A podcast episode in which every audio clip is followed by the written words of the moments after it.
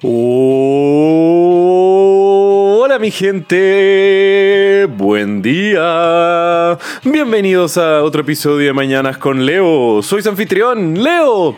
Lunes 31 de diciembre. ¡Uh! Se nos fue 2018, ya se acabó el año y estamos aquí disfrutando las últimas horas de este querido y hermoso año. Y qué buen año fue y espero que haya sido también un hermoso año para ustedes. Y quería compartir con ustedes la alegría de cerrar este 2018, este año agradeciéndoles a ustedes. Agradecido porque hayan escuchado los episodios, sea que lo escuchen de forma diaria, manteniéndose al día, o que esperen a que se acumulen algunos y simplemente los escuchen todos en un gran bloque, o que este sea el primer episodio que ustedes estén escuchando.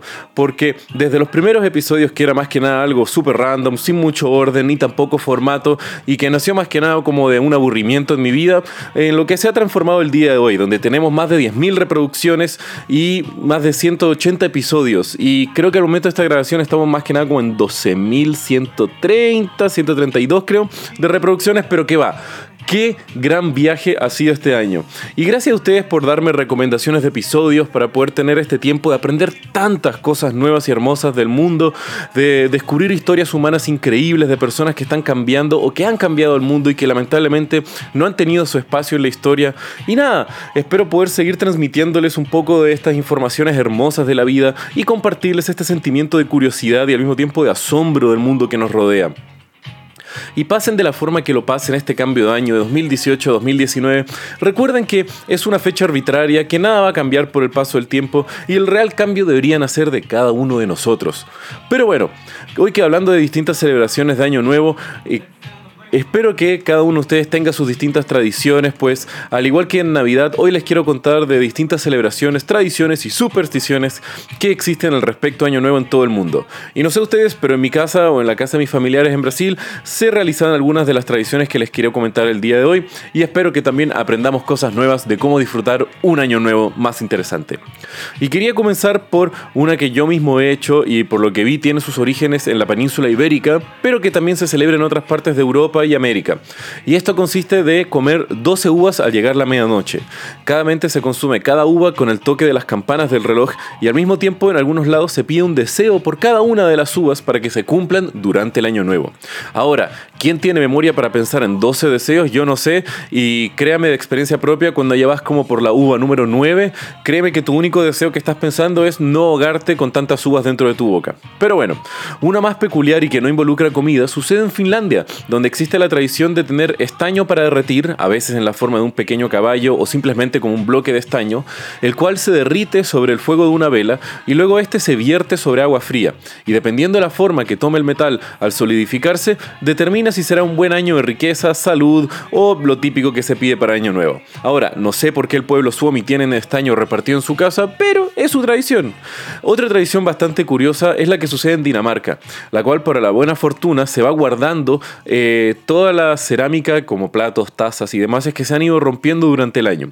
Y para año nuevo se va dejando un pequeño pedacito, un montoncito de cerámica rota en la puerta de la casa de sus amigos. Esto simboliza las ganas de perpetuar y al mismo tiempo de celebrar la amistad que uno ha tenido con esa persona.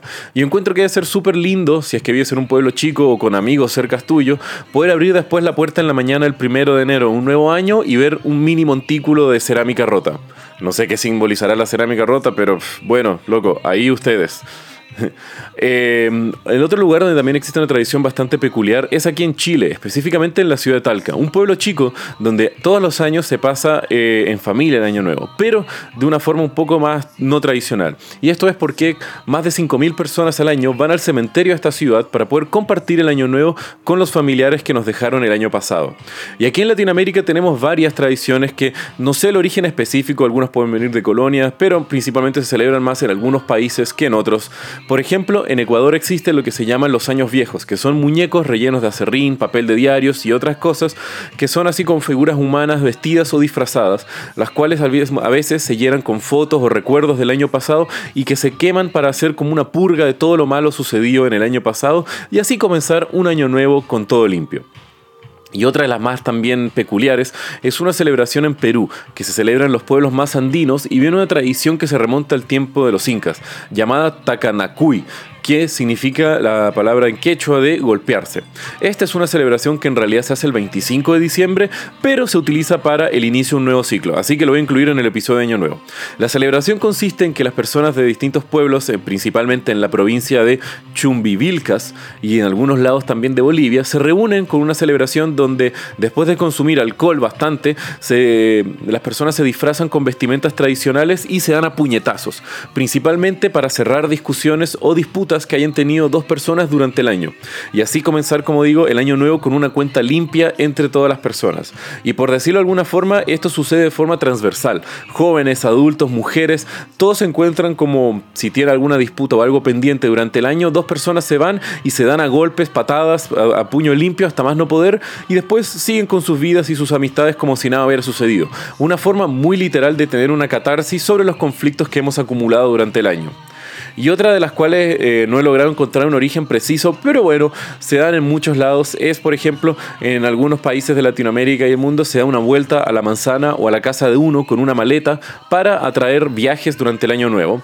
Otra también es de abanicarse o de estar como mostrando eh, billetes de dinero para poder atraer más riqueza y la que encuentro yo una de las más curiosas es la de la utilización de ropa interior de algún color. En algunos lados principalmente se utiliza solamente ropa interior amarilla, como por ejemplo lo es en Venezuela, pero en otros lados, como en Brasil, hay todo un glosario cromático donde cada color simboliza algo diferente. Por ejemplo, amarillo es para traer riqueza durante el año nuevo, rojo es para traer pasión durante el nuevo año, rosado es para el amor, blanco es para la paz, azul es para la salud, verde es para la suerte y hay variaciones en las cuales se están integrando muchos colores y cada uno con un significado. Por ejemplo, el morado, el naranja, el negro, etc. Y bueno, mi gente, si quieren saber un poco más de lo que les hablé el día de hoy, pueden ver los links en la descripción del episodio y como ya saben, que tengan un muy buen día. Los quiero mi gente. Besos.